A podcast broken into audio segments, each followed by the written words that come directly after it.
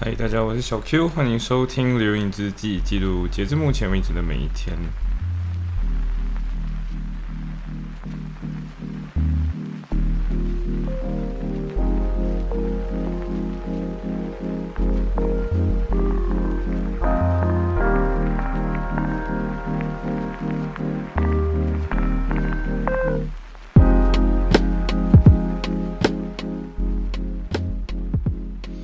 所以现在呃，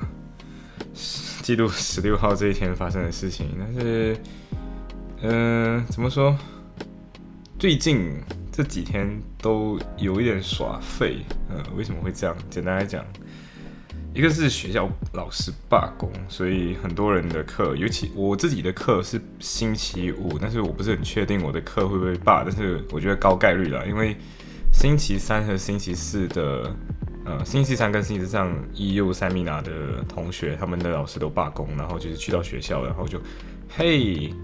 没有上课哦，然后老师没有来，然后就哦罢工，然后走吧，这样子那一种，呃，所以我这几天其实都没有在学习的，而且我这两天真的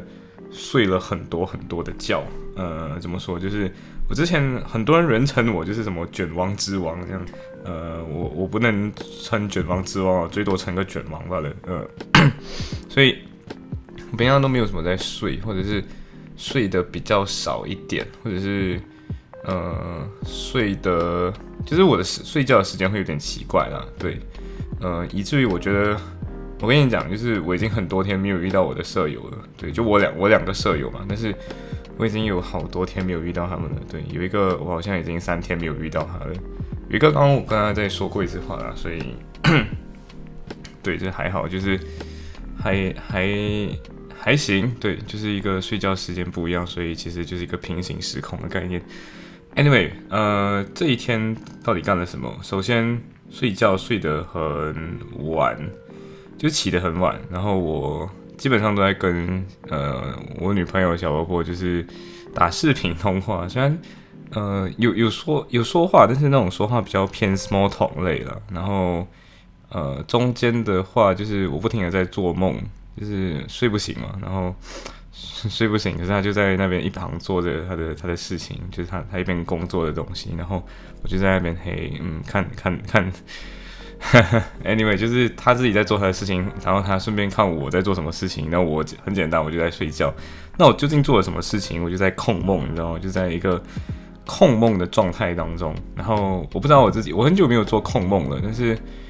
控梦其实是有技巧的。但是控梦怎么来？就是你今天睡醒之后，你还有一点倦意，那这个时候你再回去睡觉。然后回去睡觉的时候，你尽量的。让自己保持一定的清醒状态。那这个东西可以是调个十分钟的闹钟，然后一直响，然后一直响了之后，你不停的按掉它，不停的按掉它，就是你不要进入那个完全睡眠的状态，可是你又还在梦当中，半梦半醒这个状态，俗称控梦。对。那这个控梦的内容我不是很记得了，因为呃睡醒之后就不记得，但是我很记得这个梦很清醒，这个梦基本上是由自己控操控的那样子。对，嗯。过后就是我好像记得下午两点半才睡醒了，然后睡醒之后就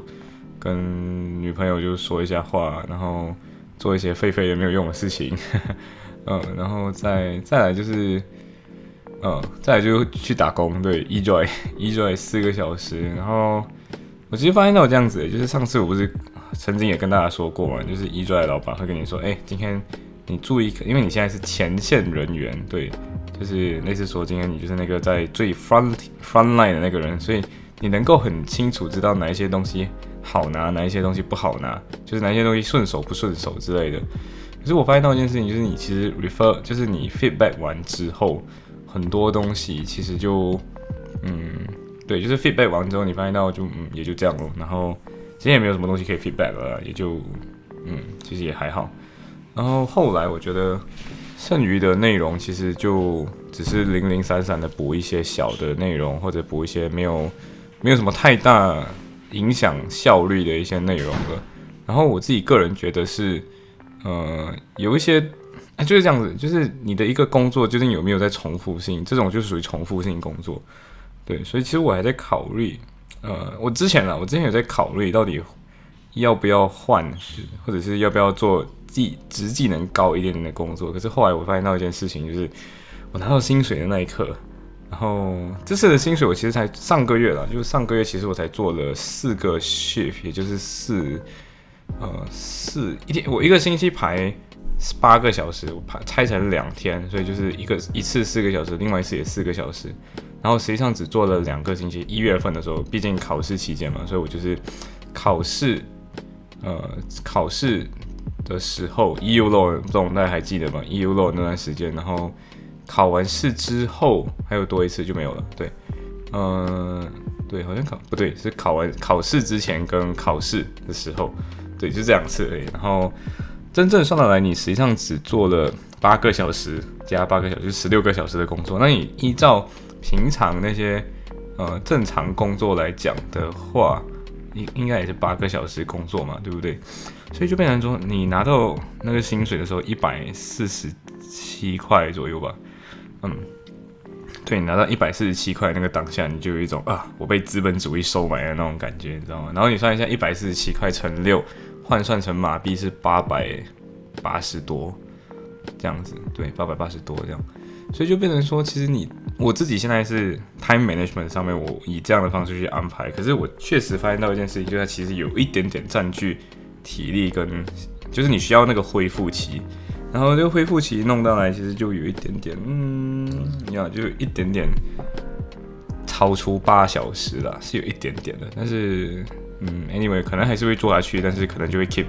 就是继续 stick with 两天。我原本在想要不要增加到三天，然后就很快就赚钱赚比较快一点，但是后来我觉得，嗯，其实没有必要了，就是继续四个小时，呃，四个小时，四个小时，一周八个小时就 OK 了。对，呃，过后我其实过就是工作完以后回到家，其实，嗯，我就开始读一样东西，就是之前一堆 article 没有在读嘛，就是呃那些 article 不是跟 law 相关的，就是一些没有。太多呃 law related 的东西的那一种，然后之前就看到就是呃写人类简史的那个赫拉利 u v a Harari 这个人，他最近在的 Economist 就是经济学人这个杂志上面发了一篇文章，然后最近可能有关注新闻的大概会知道，就是乌克兰那边嗯就发生了一些比较嗯就发生了一就是俄罗斯可能会占领乌克兰这件事情，然后。呃，也，然后乌克兰它是 NATO，就是北约，北约就是一个组织，然后这个组织就是类似今天我们一起拉个团，然后这个团就是只要其中一个人被打，我们全部人就跑去帮他，然后帮帮他打退敌人那样一个概念。呃，反正一个人受敌，就是你整个北约的成员国都一起跑过来，那北约成员国除了美国啊、法国啊这些有的没有的军事的国家都会跑过来啊，对，所以。呃，乌克兰这次如果被俄罗斯占领的话，那根据北约的协定，那很很很显然，接下来会有什么？就是各种北约的成员国，美国啊，什么法国啊，就跑过来参战，就会跑过来帮助乌克兰这个国家。那呃，赫拉利就是在他的这篇文章里面讲了一个我觉得蛮有用、蛮有意思的一个东西。他观点是这样子，他觉得说，在 What is happening in Ukraine？呃，就是在在乌克兰。发生的这件事情，或者正在发生的这件事情，很可能是人类的嗯历史的转折点。那他为什么这样讲？他就讲说，嗯，从来一直以来，嗯，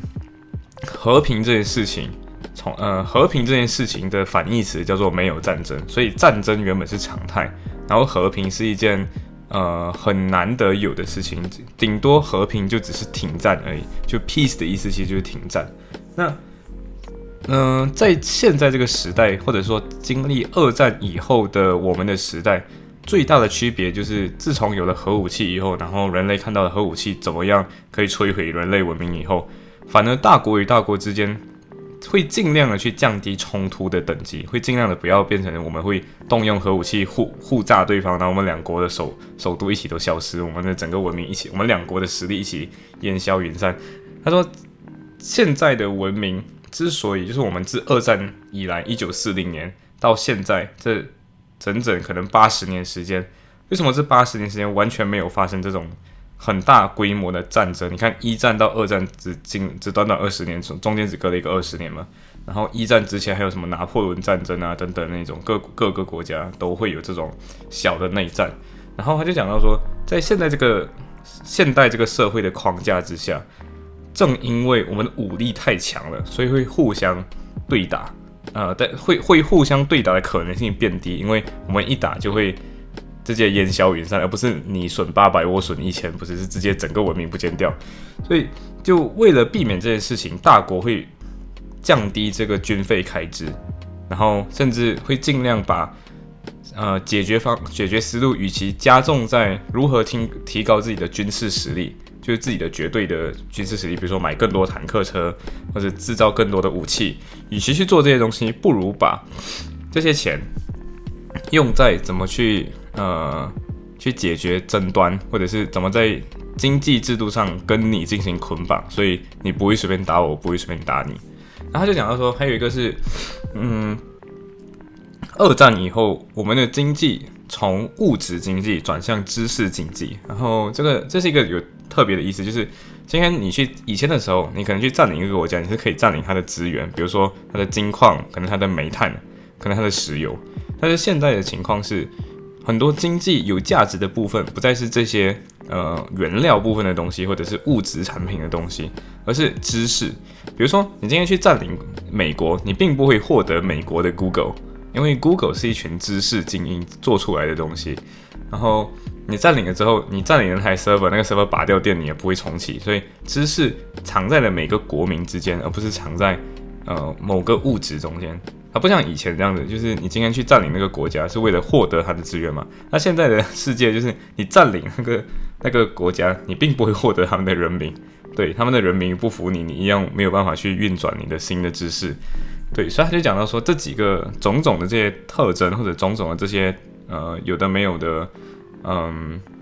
呃转变，导致说我们有了八十年的和平，然后这八十年的和平又让我们人类开始换了一个思路，就是觉得说和平才是常态，然后战争是呃很很 exceptional 很很难发生的一件事情。正也因为这样子，我们觉得和平是常态的，我们不用准备这么多。武器或者准准备这么多武力，或者是经常把国库开支，就是我们的各种各样的开支投在呃武力或者军事上面，或者武器或者征兵之类的。我们可以把这些钱放在了 education，放在了 public good，放在了 hospitality，就放在医疗、放在教育、放在其他造福自己国民的社会的这种资源里面。他就讲到说，现在的国现在的国家的领导更多的。或者是民选出来的领导也好，还是怎么样的领导也好，更多的是因为他们他们的目标，他们政治理念是因为要缔造或者是造福他们自己的人民，而不是说今天我们要去占领其他国家。比如说希特勒就属于原本讲要造福人民，过后就讲我们要去占领另外一个国家，我们要扩大，我们要恢复什么荣耀这样子。他讲，比如说默克尔，或者是比如说法国总统，都属于今天我是要造福我国内的人民才被当选的，而不是今天。法国总统说：“我要去占领德国，然后恢复我们法意识法呃法兰西帝国的那个光辉，然后等等的。他他们讲不再是用这种方式去上位的，所以更多的国家不太可能会发生战争，或者是不太可能会启动战争。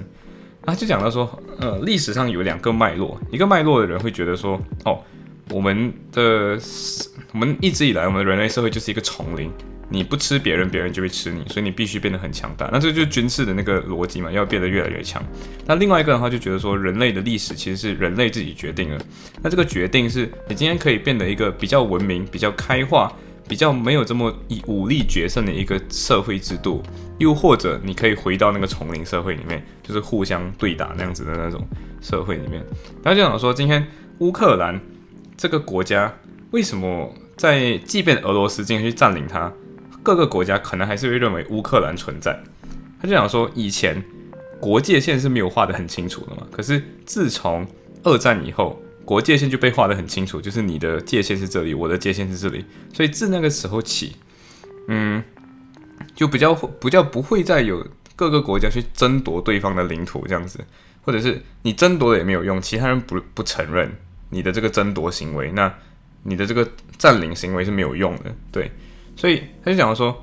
以前的时代很容易发生这种灭国战，因为一定去灭别的国家以获得自己的安全，因为你不灭对方，别人可能就会灭你，对不对？但是正因为我们现在的文明转向了一种互相合作，或者是有一些东西被固定下来，比如国界线是被固定下来，所以我们不会消耗资源去争夺这件事情。正因为这样，所以我们的世界才可以来的和平。然后也因为有和平，所以我们才可以寻求一些需要全球去合作的事情，比如说环境的问题，比如说今天呃减减碳的问题，类似类似这样子的那种，或者是全世界一起不要用核武器这样的一个问题。对，所以呃，赫拉利在这篇文章里面，呃，大家可以去搜了，但是我觉得大家搜到的可能都是呃付费版本，你可以去打那个与呃 Uva Harari 的名字，然后打。Ukraine，然后打 Economist，然后打 Reddit，对 Reddit，这是一个 tips 啊，就是你去打 Reddit，那 Reddit 是一个论坛，那这个论坛通常就会有人放一个 free 的连接，就是不需要付费版本的连接，对，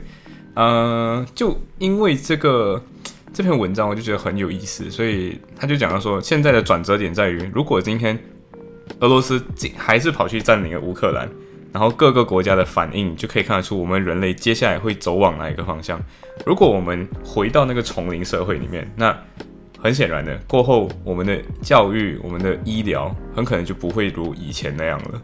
就是各个国家可能不会这么投入在和平时代去这样发展，他们可能会把自己的状态转变成一定是战争状态，所以我们必须要加大这些战争上面的开支。然后就有各种各样的民族主义。那我讲这些到底是干什么？因为你想回《进击的巨人》这部这这部动漫，为什么今天《进击的巨人》里面会互相开战？其实也是取决于今天民族主义，或者是今天他们不相信彼此，或者是没有这样的一个合作框架。那为什么我们今天的文明会来到这个时，来到这样的一个和平状态？其实不是偶然的，或者是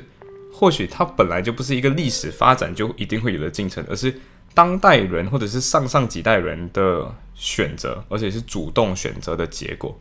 所以我们照这样的方式想，那你能不能觉，你能不能直接就讲，就是呃，Aaron 就是那个主角，就《进击的巨人》里面那个主角，他就是个恐怖分子呢？不能的嘛，对不对？因为恐怖分子这个东西，它的框架是今天我们的社会是和平的，才会有恐怖分子，不然的话就只是一方一国偷袭另外一国，诶，对不对？嗯，所以我觉得这是一个开启我一个新视角的一个一篇文章啊，就是我们原本可能不会去想到底和平跟战争这两个状态其实是两个不一样的时代，嗯，就是古代的时候其实都是战争，然后到现在近八十年才有一个很特殊的短暂和平时代，对，所以我觉得大家可以多关注一下乌克兰这边发生的事情，甚至如果真的世界第三次世界大战在这从这里开始开打。那我们是历史见证人。第一，第二就是你是否还想要留在欧洲？然后第三点是回到东南亚地区，我们是否是安全一点的？嗯，我觉得这是我们可以思考思考的东西。因为你毕竟你不想你在伦敦工作的时候，呃，俄罗斯发一个假设俄罗斯是俄罗斯是对抗北约那群国家，然后俄罗斯发一个炸弹过去丢丢给伦敦，然后伦敦。伦敦一半的一半的人口不见掉，那你觉得你是不是 City of London 应该是会也会不见掉一半，对不对？对，所以我就觉得，嗯，大家可以多思考这个东西，然后，呃，然后，然后可以尽量就可以思考未来了，因为毕竟它可能就会影响我们的人生，